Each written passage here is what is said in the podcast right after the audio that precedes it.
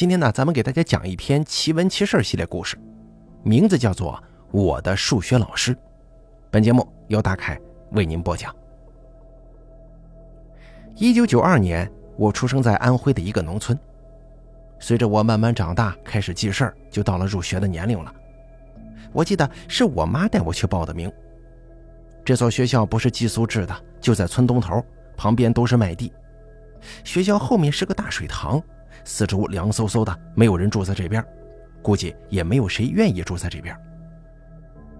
关于学校啊，我还是比较害怕的，因为这个学校的前身是个墓地，或者说叫乱葬岗比较贴切。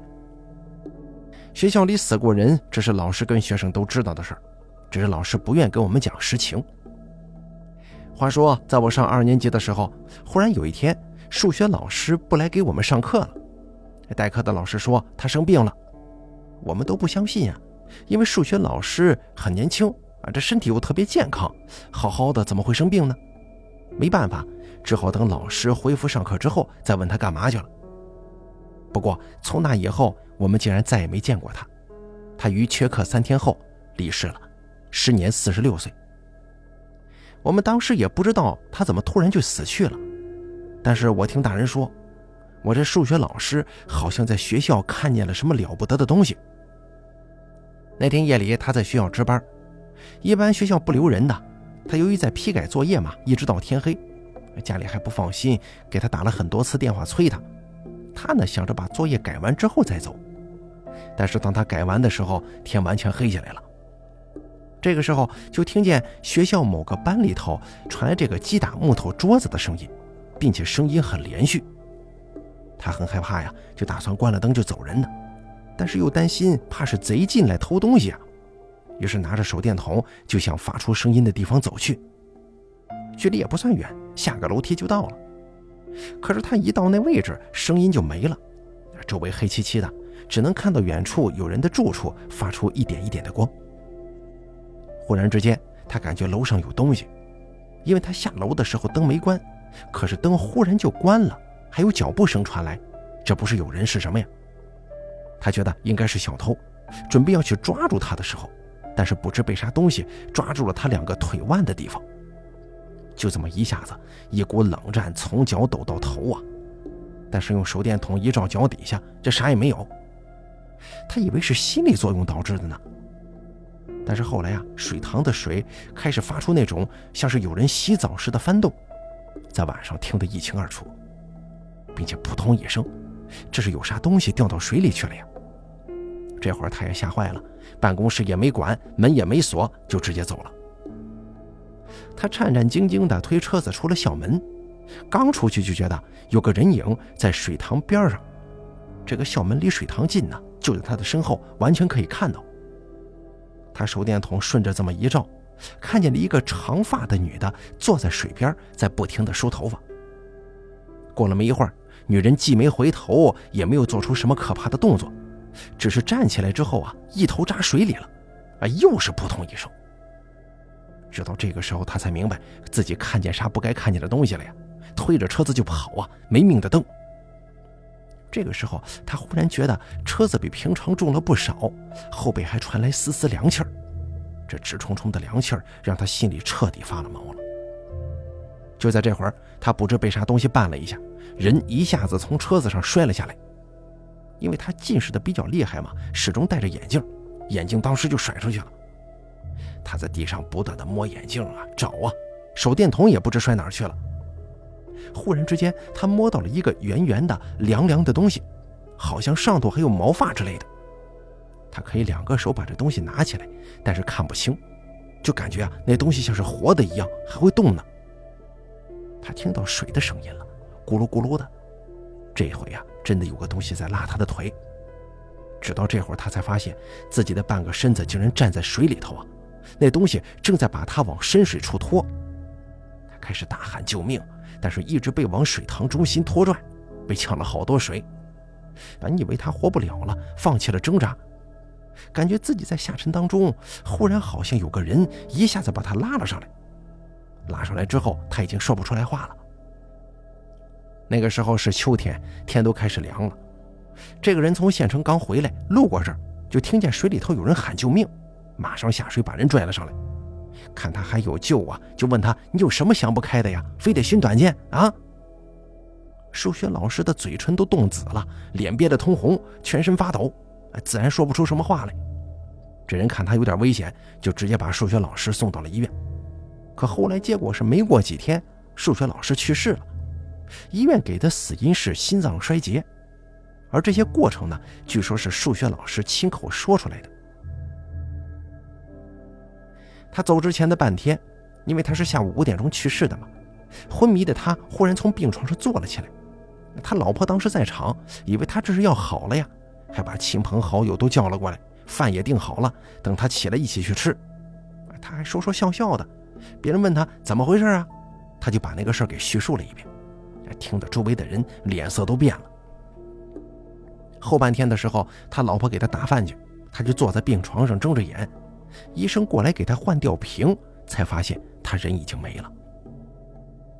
他老婆回到家的时候，大门不知道被谁打开了，正准备做饭呢，看到电视机前头坐了个人，好像是她老公啊。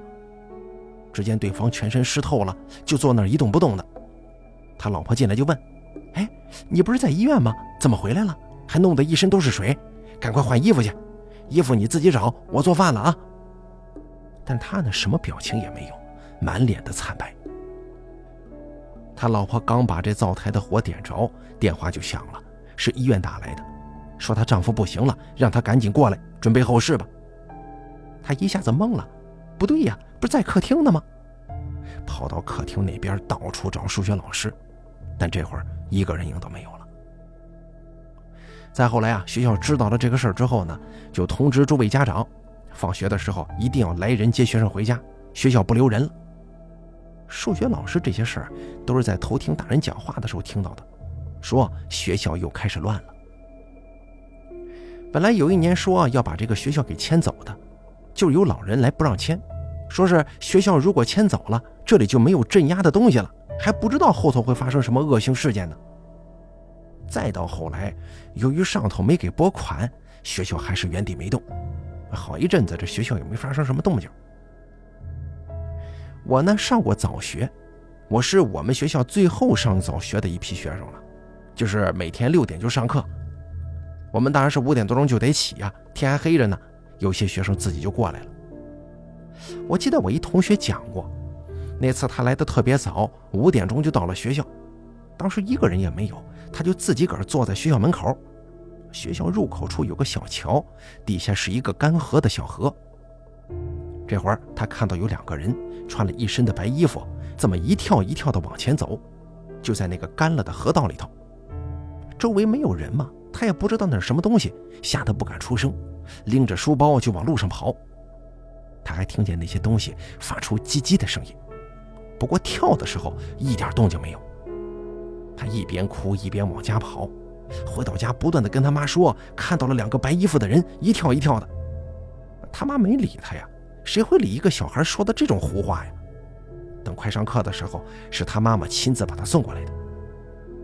而后来，据这同学他奶奶说啊，如果碰见白衣服的，那是好的；如果遇到红衣服的，那可坏事了。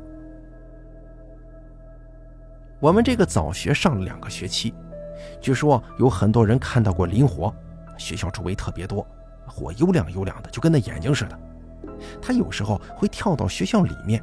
跳到班级里头，有的时候啊，我还看到一个人站在学校的楼上，天黑黑的也看不清他在那干什么。农村春天的早上雾气特别大，隔个两三米就什么也看不见了。那天我从家里出发去学校，第一次这么早去学校，我得从一个小树林过去，出了树林就是大路了。那天出门的时候我就感觉不太舒服，再加上大雾，整个人呢就感觉更压抑。就当我从小树林走的时候，我听到了很吵的声音，具体说不清是什么动静，有女人哭，还有一些其他的杂七杂八的交流声音。我加紧脚步，但我走了十分钟还是没出去这边。要知道这片小树林啊，一点也不大，五分钟就走出去了，树也是一模一样的。但这回总感觉不管走到哪儿，眼前出现的树木完全一样，你顺着路走也走不出去。那个声音还在，只是哭声没了，变成了一个人的名字的声音，不知道叫的是谁，尖尖的，让人发毛。我感觉有个东西在跟着我，我可以模模糊糊的看到背后有个人影。我停，他停；我走，他也跟着走；我跑，他也跑。可是我跑着跑着就不知道跑哪儿去了，眼前还是白茫茫的一片。忽然之间，我看到前方立了一座坟，能看得出来土是新的，旁边还躺着烧得残缺不全的纸扎的东西，有个纸人，胳膊烧掉了，只剩下半张脸，花花绿绿的，挺瘆人。我再一回头。后面始终跟着我的那个人影变成了两个，一个女人的声音在喊，大概是喊的某个人的名字吧，是那种不连续的。我走着走着又到了树林里头，忽然摔了一跤，手里不知啥时候攥了一把纸元宝，金黄色的，还有被烧剩下的半个呢。就在这个时候，一股力量拍了我的肩膀一下，我打了个冷战。只见我站在一个坟旁边，周围的雾一下子散了。我忽然发现，我怀里头怎么还抱着一个半张脸的纸人呢？哇的一声，我就哭了。这会儿，一个老头走了过来，问我干什么呢？原来呀，这里是他女儿的坟，喝农药自杀的。我一下子懵了呀，也不知道该怎么跟他解释。他当时是骑着摩托车把我带到学校去的，我爸妈也在。见我一来，就问我干什么去了。那个老头说：“他看见我绕着他闺女坟打转，还背着个纸人。”我说：“不对，我不是背着的，我是抱着的。”说完之后，我也觉得更诡异了呀。那天的课就没上。奶奶领着我去庙里看了一下，人家说没事小孩子看见东西嘛，很正常，叫我以后啊别再走那个地方了，还让奶奶砍了一截比较粗的柳枝，说是招魂用。我也不知道柳枝这玩意儿能招什么魂。但是到了晚上，那柳条哗啦啦的响，奶奶让我睡觉，不让我看。反正从那以后，我再也没从这树林走过了，都是走大路的。后来没过多久，村里有个孩子淹死了，还是被另一个小孩发现的，吓得哇哇大哭。那死孩子当时漂在水里，头胀得跟皮球似的，臭味隔老远都能闻到。一些大人用木棍把他的尸体给勾了过来。而那个木棍呢，稍微碰一下他的脸，就给他戳了个大洞，血都不流了。捞上来之后，这小孩全身光溜溜的，脚脖子上呈乌紫色，还缠着水草，头皮露在水上面的地方都生了蛆了，那就一个臭啊！但我们都不认识这孩子是谁，大人们随后就报了警。后来没过半天，有个中年人过来，把死孩子用这东西裹起来，啊，把这死小孩啊用个东西给裹起来带走了。这应该是他的家人吧。而这条淹死人的河呀，不太平。很多老人还记得这里头曾经出过不少怪事儿当然了，涉及一些历史原因啊，在这儿咱们就不多提了。老人们都说，闹得最厉害的一次就是出现了毛尸。什么叫毛尸呢？就人死之后没有得到妥善安葬，又遇到寒阴之地，就容易起毛尸。据说这个毛尸呢，它不是僵尸。但它可以像僵尸那样吸血吃肉。发现毛尸是在人们扔尸体的时候，看到一堆松土里面还躺着刚扔的尸体，有的缺了胳膊，有的少了头，中间躺的是起了白毛的一具尸体，牙也特别长，满嘴都是血。你说这情形谁见了不害怕呀？都说是起毛尸了，让找人来，说是找道士去。但那个年代你上哪去找啊？恰好村里来了一个自称半仙的，人们也不敢耽搁，把他请去看。他说要等月中，就是十五左右，晚上用柳木把这尸体给烧掉。但是大家都害怕呀，谁也不敢晚上去。那人说，如果没人敢去的话，那全村的人都得遭殃。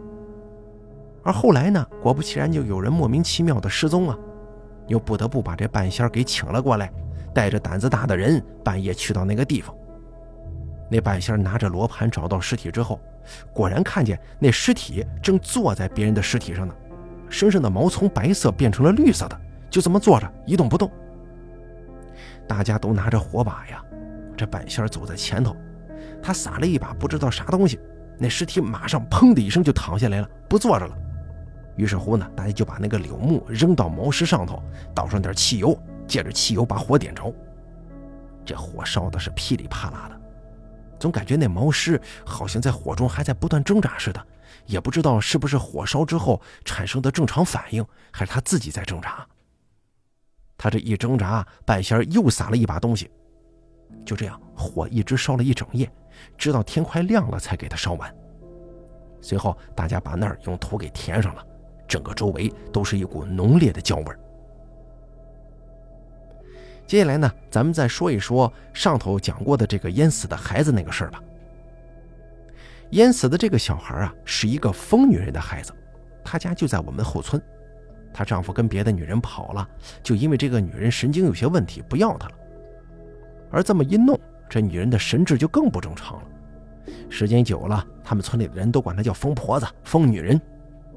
她有一个儿子，已经没有上学了，在家里头种地。别人还都夸他，小小年纪就能替家里分担家务了，啊，真能干。那会儿他才好像十三岁呢。自从那孩子死了之后，这疯女人每天就坐在村头的西大桥上喊呢：“我的乖呀，啊，到哪儿了？我的乖呀，你到哪儿了？”见他可怜，每天村里人给他送点吃的，哎，给什么他就吃什么，还会冲送饭的人笑。偶尔也能听见他哼曲儿，但是谁也听不懂他哼的是什么歌。忽然有一天，他没在桥上坐着，谁也不知道他跑哪儿去了。又过了几天，只见他高高兴兴的在大路上溜达，别人就问他：“哟，你这上哪儿去了呀？这么长时间不见。”他就说：“蛋儿回来了。”还笑得可开心了呢。这里这个蛋儿啊，就是他家儿子。村民就问他：“什么时候回来的呀？”他说：“昨天晚上还有肉吃呢。”这会儿他的心智就像是个小孩子了，也没人拿他的话当真。但是这个时候，村民们发现，别人给他送什么饭，他都不碰了，不吃了。你说这么多天他是怎么过来的呢？那个时候正是该给地里灌水的时候，但他儿子死了呀，地就干在那儿，苗都有些蔫了。可是后来啊，邻居们发现，这个疯女人的地一夜之间不知道被谁给浇了水了。而且啊，晚上的时候还听见疯女人在家里头说话。你朝他家里瞅瞅吧，也就他一个人，还怪瘆得慌的。某一天夜里，疯女人又在外头唱歌了，反正大概意思就是：“我的乖乖呀，你在哪儿呢？”他邻居披了件衣服去看他，就看见他睡在路上，衣裳穿的也少。那时候天特别冷嘛，就招呼他赶紧进屋，哎，再冻出毛病来。把他扶进他家之后。看见床上整整齐齐的，桌子上是饭，这些饭呢不是村里人送的，还有菜呢，都冒着热气儿。邻居就问他：“哟，这谁给你做的饭呢？”因为不可能是疯女人自己做的嘛。疯女人就说：“是我们家蛋儿给做的，啊，刚出去。”他邻居一听，心凉了半截呀，把疯女人身上的灰给她拍掉，看着她吃完饭，给她收拾了一下，这才走的。疯女人躺在床上摆弄自己的头发，时不时的嘿嘿傻笑，啥也不懂。叮嘱了他几句，晚上不要再出去了啊，给他把饭都放锅里了。出去的时候，狗也跟着呢。这时候就听那狗大声叫了，邻居也害怕呀，赶紧回家睡觉。第二天一早，准备下地干活呢，到地里发现，也不知道是谁把疯女人家的地啊拾到的干干净净，杂草也被除掉了。你说他这无亲无靠的，家里就他自己了，谁这么勤快愿意帮他呀？就在这个时候，疯女人一边叫一边跑了过来，拉着邻居的手，让他呢去他家看看。邻居也不知道疯女人是什么意思，就跟着他走呗。到了他家之后，疯女人指着屋里的墙角，邻居一看，那是一个大蛇蜕的皮，看样子蛇还不小呢。然后疯女人又跑到床上，让邻居看。但是邻居左看右看，没看出啥不对劲来。只见疯女人把床搬开了一点儿，可以看到床下面的砖头地，地上有个大窟窿，人都能钻进去的这么一大窟窿。窟窿里头黑黢黢的，看不见底儿，估计不浅。这能是啥玩意儿打得动啊？邻居把左邻右舍都给叫来看了，好多人都说这应该是蛇打的洞，是不是蛇成精了呀？后来越传越邪乎，一下子大家就都知道了。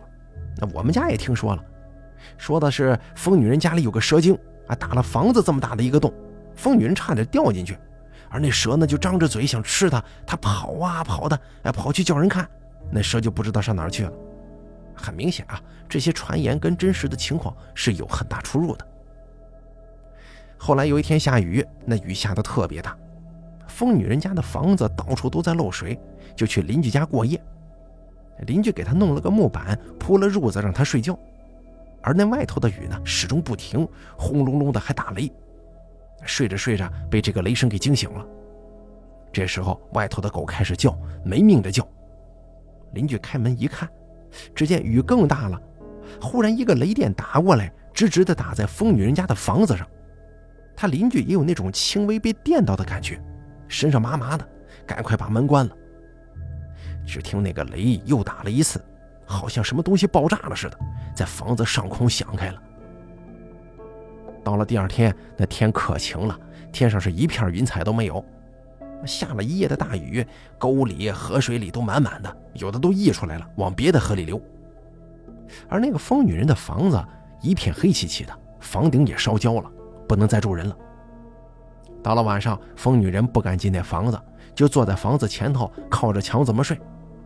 邻居嫌麻烦呢，就在自家的猪圈里腾了地方，让他先躺那儿吧。农村的猪圈就像个小房子，疯女人就在里头睡觉。没过几天，疯女人那个被雷劈的房子居然开始发臭了，臭的不行啊！要知道这房子怎么可能会发臭呢？这味儿啊是动物尸体腐烂的时候发出的那种气味，绝对不是什么房子。整个村都能闻得到，苍蝇也是到处嗡嗡的。大家合计去那儿看看吧，老这么臭也不行啊！